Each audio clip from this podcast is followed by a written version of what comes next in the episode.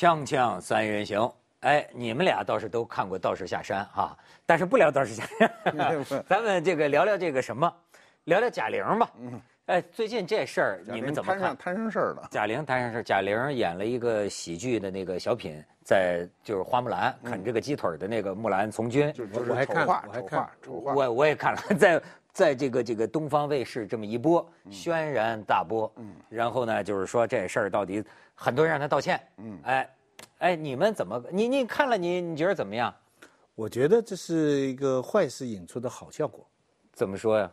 坏事之一呢，就是这个小品呢不怎么样，二三流，啊，这个抖胸脯啊，这个流鼻血啊，让我想起二人转的一些效果，嗯，所以我个人对这个小品不怎么样。批判他的那个那个那个声讨书啊，那个更不怎么样。哇，那个什么什么，花木兰是中华民族文化精神的代表了，什么在现在实现中国梦的今天了，这样的现象是绝不能容许的了。什么整个这个文风啊，扣帽子不好，哎，这个扣帽子也不好，所以这些都是。另外呢，相关带出我才知道，原来商丘市这个这叫虞城县吧？虞城县，五十几种产品都叫木兰牌。对啊，这个一个大产业哈，这个讲起来，呃，而且自称是中华精神代表，所以这几个在我看来都不是怎么特别。马先生呢？我是认为啊，就是说我们在这个就是民族文化精神缺失的今天，很多东西是需要需要证明的。比如说，我们一直前些日子在探讨英雄主义的缺失，大圣归来是英雄归来，超英雄归来。对。那我们的我们仔细想哈，我们的这些。就是历史上有定论的人，就正面形象有定论的，花木兰算其中一个，替父从军，尤其是女冲男，这在过去，在我们的古代社会，这是非常罕见的一种现象。它经过长时间的演绎啊，就至少是一千五百年以来的这个演绎，它深入人心。这个正面形象，美国人拍过，花木兰美国人拍过吧？美国人是正面的。对。那么美国人拍的反而是正面的。今天我看到，当然我也看到有一种。有一种言论，就是说贾玲不必道歉。为什么不必道歉？说美国人恶搞，美国人可以恶搞这个奥巴马，嗯，恶搞奥巴马应该是可以的。为什么呢？奥巴马是个政客，他是个过路的人，啊，政客都是过路的。就在中美国历史上，你能搞恶搞奥巴马，你恶搞林肯，什么就是被美国人特别尊重的总统，你就有要有风险了。嗯，那我觉得我们今天啊，就是说我们的今天是在提倡。我是因为前一段时间我去参加一些节目，就是在探讨英雄主义。我们没有，我们小时候有英雄情节的。我我小时候就认为我一定要死在战场上才是英雄。对，那现在今天有定论的这个这些英雄呢，呃，咱们先不说别的，从我们民族情感上讲呢，应该自我珍重一点。所以像花木兰，我是跟徐老师可能有点不大相同的看法，就是我认为呢，就是你恶搞花木兰肯定是不对的。这我是明确表明我的态度，就是不对的，呃，你可以有一些比较幽默的一些，这些都不是不可以。但是如果恶搞，今天如果你能恶搞我们的所有的民族，就是我们这些民族的文化的品牌形象，都可以恶搞，那这个就一发不可收拾。所以你看，要说这个屁股决定脑袋，你要是我这个坐在主持人位置上的人呢，我你看我的这个看法啊，就在你们俩之间，就是说呀，这个我同意有篇文章的这个观点。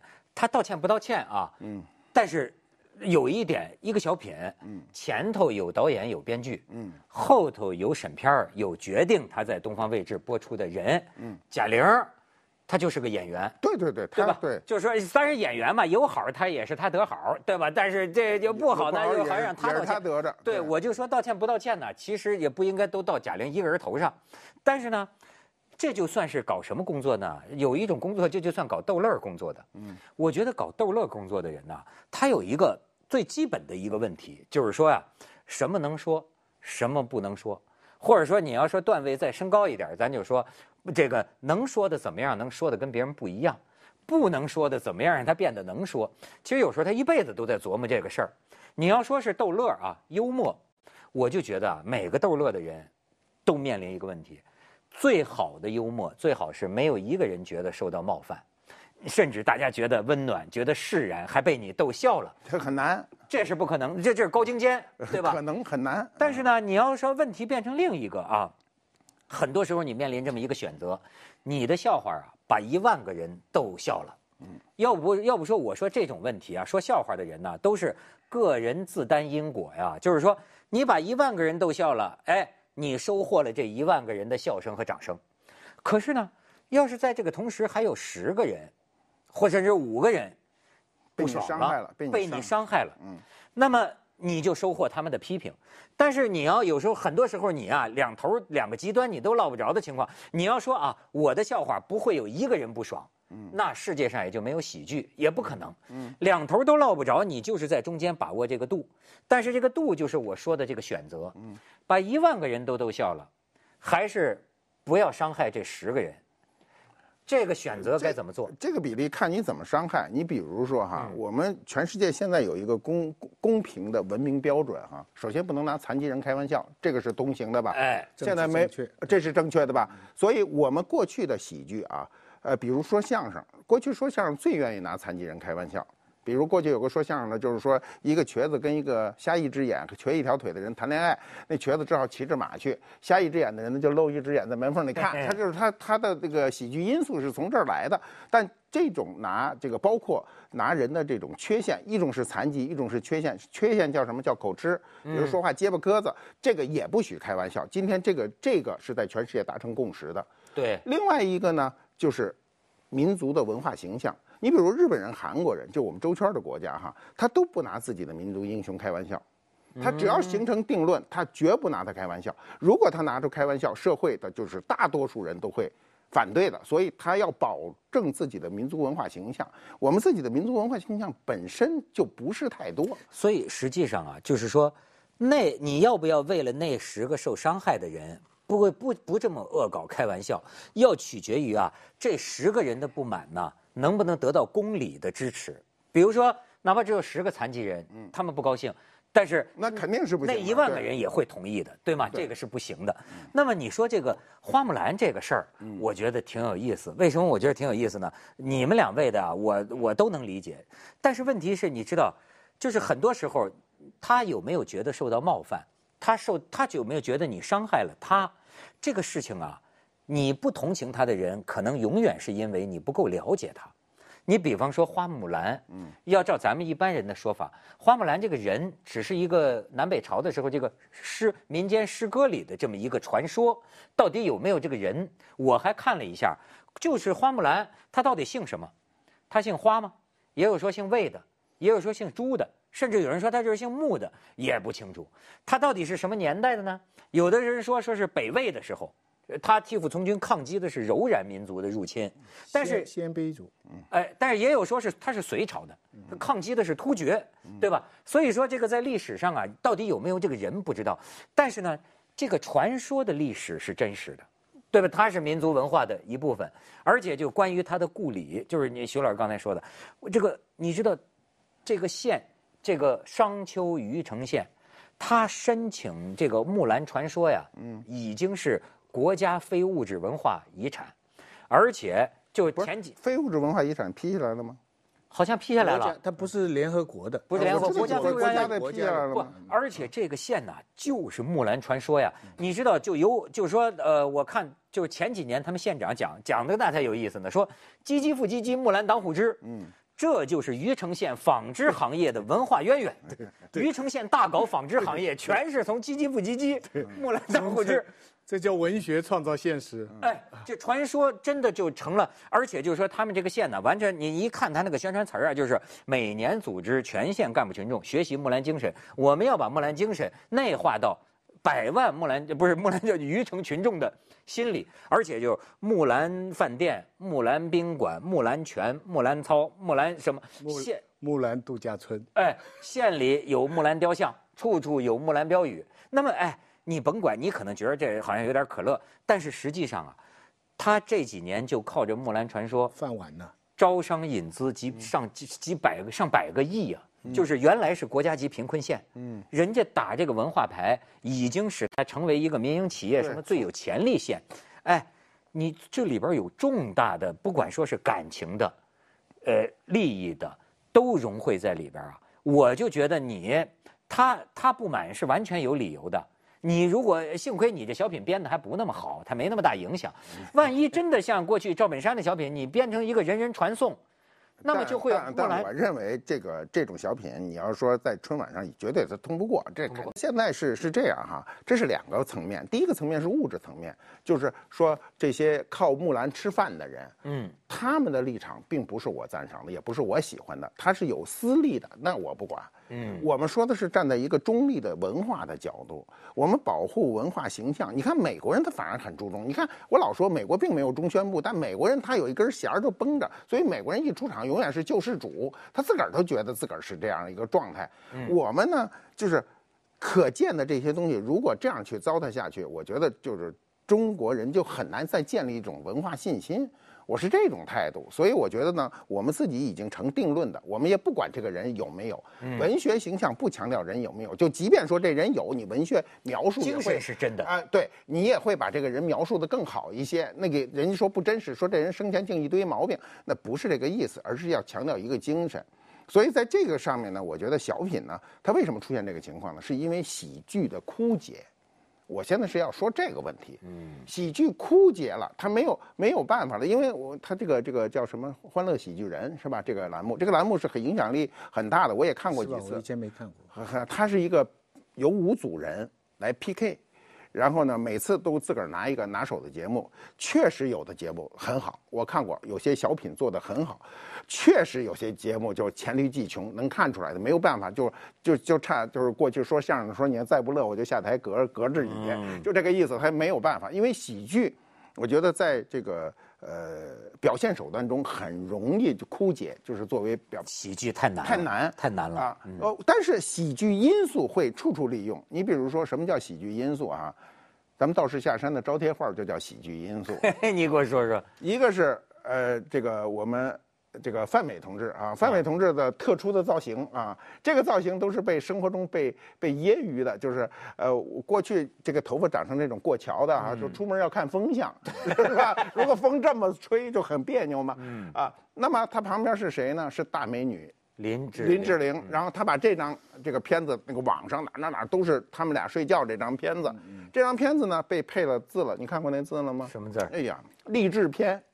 励志片呢，就说这张片子哈，说你要不好好，你要不好好学习啊，指着女儿，你将来就是这个样子，就是赔大款。啊你你要好好学习，你将来就是这个样子，指范伟，就是可以睡漂亮的女人。哦，这叫励志片，这就非常喜剧啊。就是你看，你看道士下山这样的一个片子，不停的穿插这种让我看来很手法很不舒服的喜剧因素。嗯喜剧可以很高级啊！你看他这个就是《欢乐喜剧人》的最最近这一场的比赛中，那我觉得观众投票还是很有眼力的，把那个向他就是向大师致敬，五组人最后得到的那个那个就是好像是开心麻花是向卓别林致敬，是演的整个从头到尾都是哑剧，没有台词，结果获得第一啊，投票分数最高。嗯，那么卓别林的喜剧哈，也默片时代我。前些日子还在夜里深夜里看到一大组看不厌的，你猜不？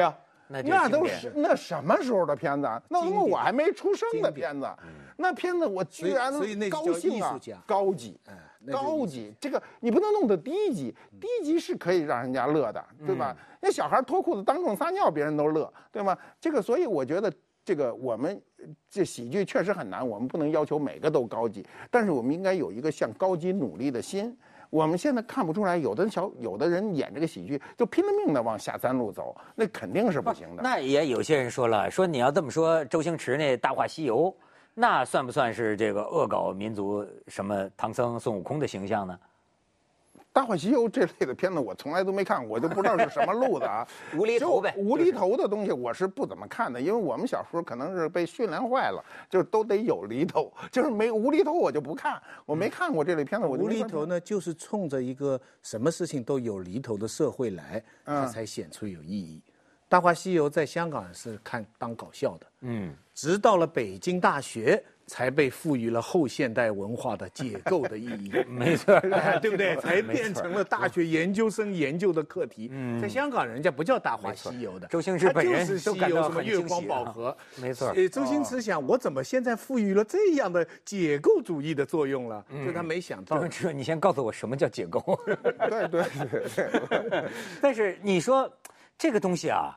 我就觉得就是搞喜剧的这个人呐，他特别难的一个地方就是，凡开玩笑，嗯，哎，我就觉得你看。我现在就是很多时候话到嘴边就噎回去，嗯，因为你年龄越来越大，嗯，你想到的事儿越来越多，就老看到哪十个人，不是这话他不高兴了，这话他不高兴了。其实啊，就说你要逗乐的人，他就是想把别人逗乐的那个欲望是第一位的，嗯，那是他的彩头。可是我跟你说，那也是他的眉头。你看倒霉的全在这嘴上祸中口出嘛，嘴上，对吧？你就要其实要照我觉得就是说。你反正有人觉得受到伤害了，你这个事情就没那么。我说句大家都开心的话吧，我刚才讲的没讲完呢。我说这个事情是有点不好的，但是引出的结果是很好的。引出的结果是什么很好？第一，贾玲又出名了。她演戏不就是要引起大家注意吗？他可能不想出这个名。说 说不定她这个一生啊，她这是她艺术最高峰了啊，这样受关注。我觉得你这有点黑她，什么艺术最高峰？对对，贾玲就是花木兰的传人是吧？对对对对，你要想想，相声界就是男人的天下，就她一个女人在里面闯，这也是某种程度上木兰从军啊。明白？我我我不是说她像木兰这么伟大、那么英雄，但是一个女人在男人的世界里闯，她不出奇招啊，站不住啊，这点困境你也要理解。第二，那个盂县那些工业哈，你觉得会不好？我觉得它更发达。知名度对不对？更发达是。我假如去商丘啊，我我也许就去那里看看了。我我木兰木兰度假村啊，我也去住住啊。怪不得我就跟你说，我这前两年我去，根本不一定是坏事。前两年我去那个秦岭，陕西秦岭里头一个县，那个县领导就看说，你看 我们那儿那个，在那个有个山，他说你你觉不觉得这个山，特别不太像山，太太规整了，是个三角形的这么。他说你看这山，我我我说是啊。他说我们现在觉得。这是大禹的坟，就是 都往文化上，都往文化上考。社科院的一个专家来研究，说我们自古就有这传说，这好像大禹当年。各级 各级地方干部啊，对，都是国学热啊，你知道吗？锵锵，贾玲这个这个小品风波还有个巨大的好处，就是在全国范围内，我们大家普及了对花木兰的知识。哎哎，说实在话，你在教科本里头，你你什么什么北魏啊、柔然呐，这些本来我们都搞不清楚。唐代还叫他叫孝烈将军，孝我们都明白了，替父从军。烈哪里来呢？古代烈女你知道是要有人强奸你，及时跳河才叫烈的。才搞清楚，原来还有一些版本说他打仗回来了，皇帝要纳他为纳他如后宫。哎，然后呢，据说他以死拒之。到了《隋唐演义》里边就不是了。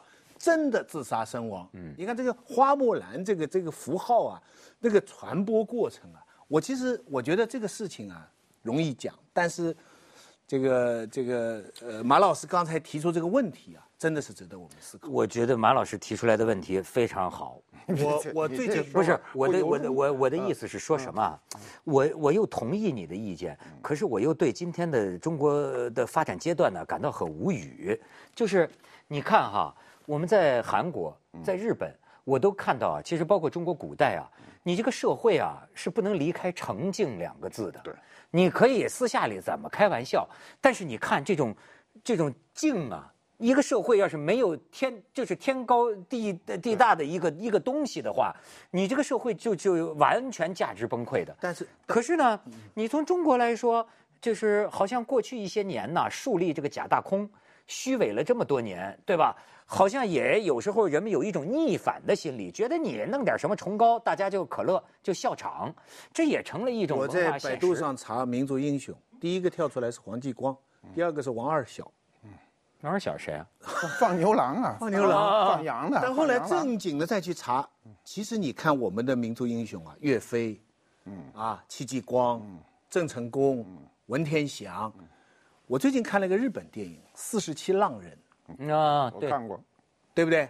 日本的他歌颂的这种东西啊，你知道他也非常奇怪，他就歌颂死，而最后这些人，将军叫他们死，他他只要死的像个武士，不是个浪人，他死的还很很歌颂。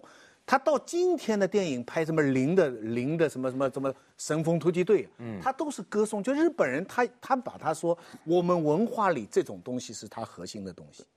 那我在想，而且不能触动，不能触动。就是说那种为了他不反皇帝哦，他是为了一种不公正的东西，但是他尊严的死掉，剖腹他来歌颂。那我们的民族英雄歌颂的是什么呢？我发现的几条，比方说屈原，我们最大的英雄岳飞、林则徐，基本上都是为国家做贡献了，嗯，为民族做贡献了。第二个都是冤枉，嗯嗯嗯，都是被冤枉，然后都得冤枉而死。这才是英雄。你看，这个三个大要素：为国做贡献、受冤枉、死掉。对他不死，肯定很难成为英雄。在各国文化都是这样，因为死是一个人生就是最终的终点嘛。嗯，你终点看不到，你怎么成为英雄？对不对？但是他那个四十七浪人，他就不突出他的被冤枉这一层。对。对对，他不突出。四十四十七浪人很有意思啊，他这个这个忠臣藏在就是四十七浪人，也叫四十七这个忠臣。对，他在日本历史上是多次被改改编过电影的。日本的男演员以演过此片为荣，就日本演员要说我没演过四十七浪人、四十七忠臣忠臣的这个，你别说你是男演员，没演过民族英雄，所以他在日本没有人敢触动说。恶搞这个，他肯定不敢。你你国家民族文化就不接受这个事儿。中国也不会有人恶搞岳飞吧？我觉得如果恶搞岳飞，你要是你要是照着这个恶搞花木兰这个这个趋势要放开，谁都敢恶搞。就中国这个就不能开口子，开了口子谁都敢恶。为什么他们敢恶搞花木兰，就不敢恶搞岳飞呢？这就差一步，觉着岳飞好像还是 味儿大点如果对，如果花木兰你恶搞了以后获得了中国表演艺术大奖，岳飞就是下一个，那肯定的啊。感情还是花木兰得罪得起。对，所以不能 哎，对，得罪得起，所以现在就不能。另外一个可以相类比的情况，就是在一次研讨会上，有人考证了历史材料，说原来关羽啊也好色。在一个打仗之前，曾经提出一个要求，要得到某人的妻子。后来这个人妻子打下来以后，被曹操自己看中了，曹操拿去了。这什么？有人做出来这个研究以后，结果就是关公研究会的人就抗议了，这个侮辱了我们的形象。这个这个是有一个问题，就是呃，从学术上讲。岳飞的这个历史真相还可以永远无限的挖掘下去，但是如果将来学术，比如说考古上发掘出来岳飞一些新的信息，和我们深植在我们心中的岳飞形象有了冲突，那你觉得这个怎么办？那就看那就看那个信息有多重要，啊，所以我一直说历史没有真相。试图找到历史真相是不可能的。不要说历史没有真相，我们自己经历的事儿，你都很难把真相复原。嗯，呃，我们俩如果咱俩如果经历一件事儿，如果咱俩冲突了，那那子东来听，那我们俩说的是两套事儿。所以说各说各的，肯定更重要的是数千年不同的人的意见全参与里，对你更没有真相了。所以说这个木兰的这个事儿为什么很典型呢？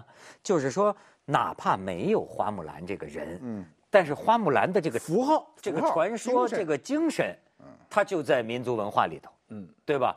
替父从军，哎，你要说真的去分析的话，我还觉得这个诗，呃，还反映了那个时候战争年代啊，家里这个抽壮丁啊，嗯，都没有男丁了嘛，就像杜甫的那个石壕吏吧，嗯，这这这这这家里的男的全被抓去打仗，对，反映了那个时候战争的一种悲剧，对，战争的残酷，你肯定是人员减少嘛。